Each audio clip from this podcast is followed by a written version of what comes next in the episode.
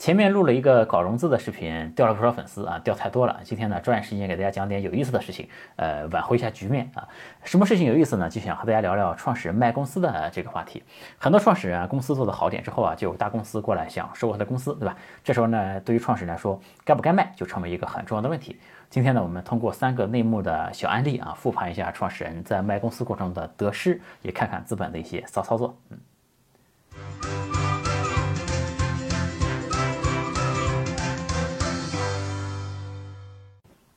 有趣的灵魂聊科技人文，我是李自然。呃，因为疫情在家里已经关了一个多月了，今天在这样的一个深夜和大家聊聊创始人卖公司的这个话题。今天想和大家聊的第一个案例呢是音域啊，音域这个产品呢，现在可能很多人都没听说过了，它是做音频社交这个赛道的。呃，这产品呢有段时间特别的红，一下子来了很多的用户，呃，一度占据了嗯应用商店社交榜这个第一名的位置，而且我记得占的时间还是蛮长的。这个时候呢，有个南方的大厂就坐不太住了啊，就想收购这家公司，开出了一个九位数的价格，还是很高的。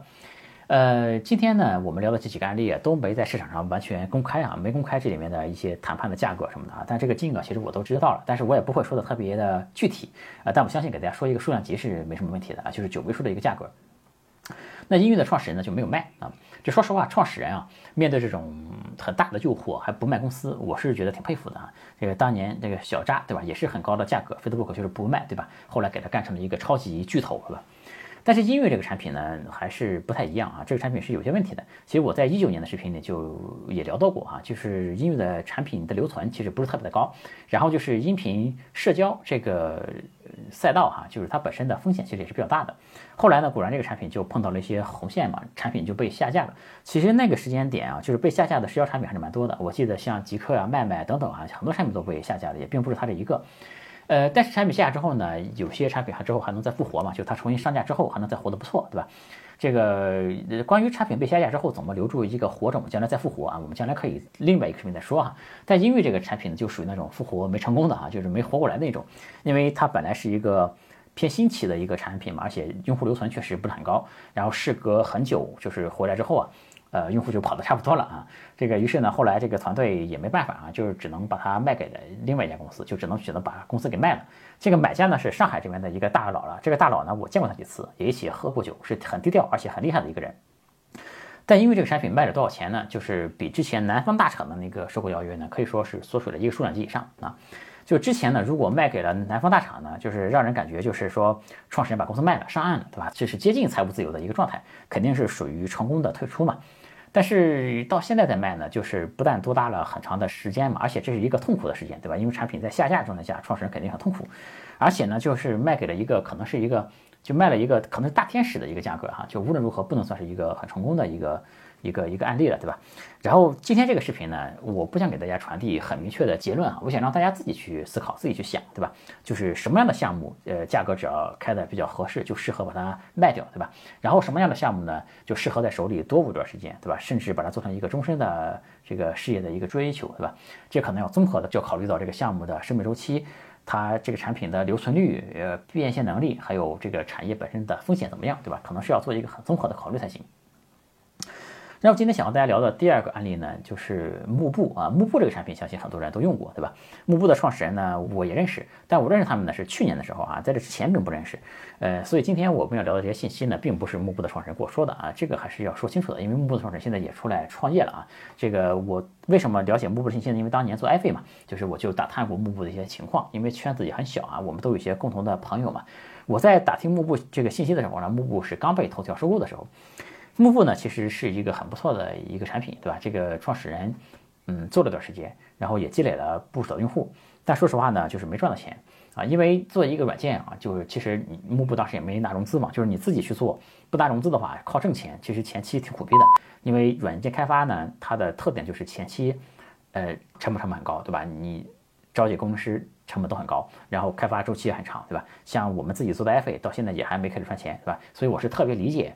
就是创始人的这种状态哈，幕布的创始人呢，就当时做的也很辛苦，这个头条就说收购，对吧？他们顺势就把公司给卖了，然后呢，创始人就加入到头条里面去了，就是在后来的字节嘛。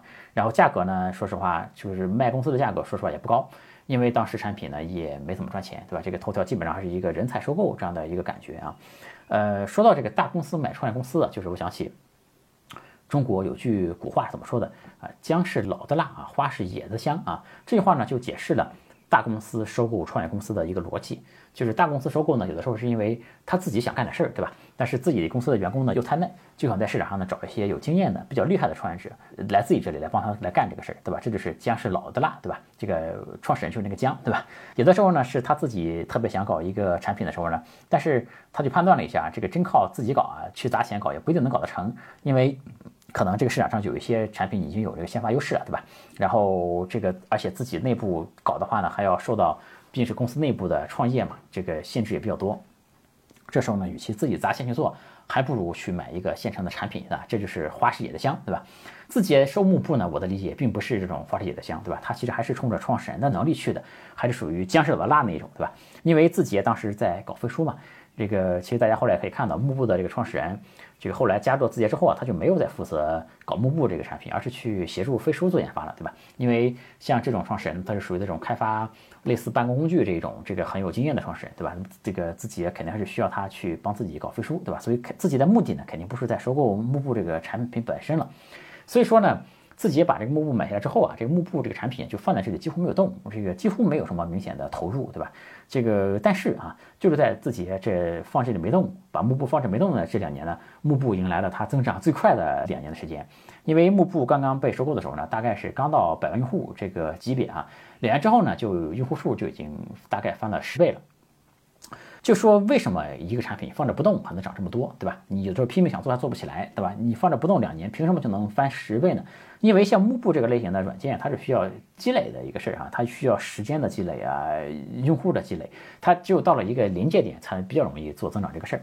呃，比如说你如果从来没听说过产品，你可能也不想用，对吧？但是你身边几个人都用了，对吧？那你再带动下，也很可能就会去用了。还有呢，幕布当时也设计了一些裂变的机制嘛，就是你邀请用户能获得一定的时间的这个会员什么的，对吧？然后这个东西也是，当你用户比较少的时候呢，它效果不大。但是说当你用户到达一定数量级，这个在做裂变呢，这个裂变效应的效果就变得会明显很多。所以说呢，现在幕布啊，就是每年的营收大概是千万这一级，对吧？这个营收呢，说实话对自己来说呢。呃，什么都不算啊，因为字节是特别巨大的公司嘛，这个收入他看不上的。所以呢，我们看，即便是到现在呢，幕布其实在字节也是一个很边缘的一个产品，没什么很大投入啊。所以说，大家可以看幕布的那个在应用商店的更新记录，其实是不怎么更新的一个一个产品啊。但是，这个每年千万营收的这样的一个产品呢，对于一个这个这个软件小团队的这样的一个创始人啊，已经是很不错的一个收入了哈。而且呢，像这种产品的收入很稳定的，是因为这个用户他。对吧？自己写的东西都在里面，他每年都会用嘛。就是说，这种是一种特别稳定的这个收入，很爽的，其实是对吧？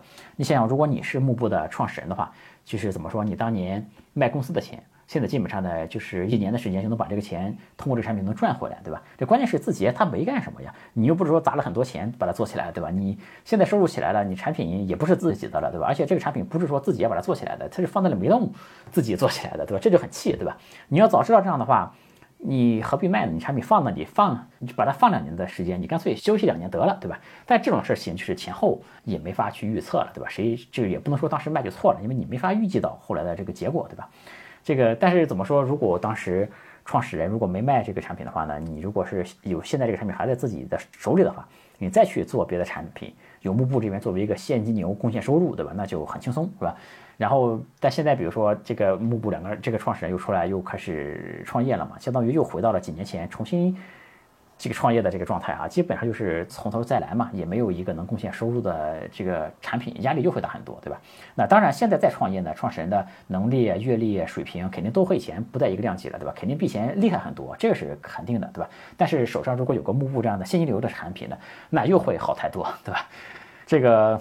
这个第二个案例就是说这个，对吧？这个话说回来啊，就是我劝啊，这个某个产品的用户可以切换到 f 这边来，因为 f 呢还是一个精心维护的，而且准备长时间给大家提供服务的一个项目啊。f 最近也增加了对图片的支持嘛，基本上某产品的用户都可以无缝切换到这边来，对吧？而且就是 f 可以写长文嘛，从体验上讲很舒服的还是啊。呃，然后就说第三个案例啊，今天第三个案例，这个案例呢也是我认为这个今天操作最骚的一个案例。就是字节跳动仍然是这个案例的主角之一了。就是有家公司呢，叫呃 Tower，有一家这样的一家公司。这家公司呢，其实在圈里也是很有名的一家公司。这个创始人呢就创业嘛，也是苦逼了很多年，产品呢做的也可以。前面呢因为有知名的资本进来嘛，他们就是成功的融到了一些钱。但是公司毕竟是还没赚钱的一家公司嘛，这个创始人的年龄也大了一些，对吧？就有生活的压力，有了套现的需求。这时候你总不能把融来的钱给分了，对吧？然后头条呢就看准了这个需求啊，他就搞了一个。我觉得是挺骚的一个操作哈，他就给这个创始人呢开了一个很高的薪水，给他一个很不错的一个职位，直接把创始人给挖走了，对吧？不挖走了，你知道吗？对吧？他都没有花钱去买这个公司，直接就把人给挖了。这个呢，其实还不是最骚的啊，是这样的，就是这家公司背后不是有很多的 VC 吗？就是如果我们按照常理来推测的话，比如说，如果我是一个 VC，对吧？我投了个。项目，你他妈把创始人给挖走了，对吧？VC 应该是很窝火的一个事儿啊。就是我这项目怎么办呢？对吧？创始人走了，谁还能继续搞这个项目呢？对吧？我还要收拾这个烂摊子，对吧？因为我投了这么多钱在这在里面，对吧？我怎么办呢？但这个案例呢，就是又不一样。这个我们先科普一个背景啊，就是说 VC 和创始人的关系，就是创始人呢，如果呃拿了一家，就是这个公司创始人如果拿了 VC 的投资，这时候如果创始人不干了，是吧？像这个案例就是跳槽了嘛。他是不能把这公司的股份给带走的哈，因为在一个投资条款里面呢，这个创业者的股份往往都是按年限来成熟的啊，基本上要待满几年，对吧，才能逐渐的分批把这个股份给落实，对吧？这其实是一个很常规的一个条款啊，谈不上不公平，对吧？因为对于 VC 来说，人家投了你钱，就是想让你来干这个事儿，对吧？你人跑了，你还把股份拿走，就是说没这个道理，确实没这个道理，对吧？于是呢。这个创始人被挖走之后呢，他的股份呢基本上就都给 VC 了，对吧？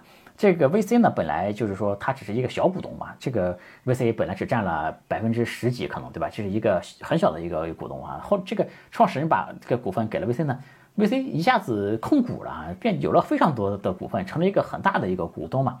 这个同时呢，这家 VC 呢还投了同行业的另外一家公司，然后那家公司的业务呢和这家 Tower 是有一定的这个互补性的啊。于是呢，VC 呢就撮合，呃，就让自己投的另外一家公司，让那家公司来买下了 Tower。然后 Tower 这家公司呢，因为 VC 已经占了大头了嘛，所以这一通操作下来之后呢，就是让自己的公司买了自己的股份，对吧？然后这个 VC 就变成了很大的一个受益者啊。然后所以说，你看这个局啊，这个局就是我们看这几方，对吧？首先创始人，哎。挺开心的呀，因为他本来从一个苦逼的拿低工资的一个创业者，一下子变成了自己的一个高管，对吧？拿着很优渥的一个条件，而且这个创业者呢，这个创始人后来在字节发展的确实也挺不错的。这个字节这边呢，当然很开心，对吧？本来应该花钱买一个这个公司才能达到的效果，对吧？才能做成一个人才收购，他基本上就花了一个类似猎头这样的一个钱，就把这个事儿给办了，对吧？而且这个套路呢，后来这个字节还在别的创始人上也反复的使用过哈。这个我们再看 VC 这边呢，也很开心。因为他平白无故的就拿到了公司大量的股份，还把这个股，还把这股份又转手给卖了套现了，对吧？赚了很多。然后呢，我们再看买 Tower 的那家公司，他通过整合收购整合 Tower 呢，也壮大了自己的业务嘛。他很快又融到了好几个亿，对吧？哎呀，我们看这个局啊，他最后竟然是一个多赢，他没有一个输家在里面，对吧？这就很牛逼了，对吧？当然，可能输家还是有的啊。比如说，我们如果考虑到这个创始团队。其他的人，对吧？可能就没有那么开心，因为创始人跑了，对吧？但是说实话，在这样的一个局里面呢，就是大家都优先考虑自己的利益哈。这个虽然不能算是道德特别的高尚啊，但完全也是可以理解的一件事儿，对吧？他折腾出了一个三赢甚至说四赢的一个局面啊，这个操作呢，我觉得就挺骚的啊，也和大家分享一下啊。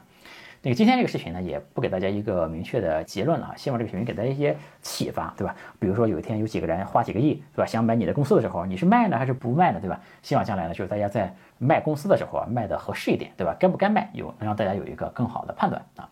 有趣的灵魂聊科技人文，我是李自然啊。这个节目和大家分享到这里，我们下次再见，拜拜。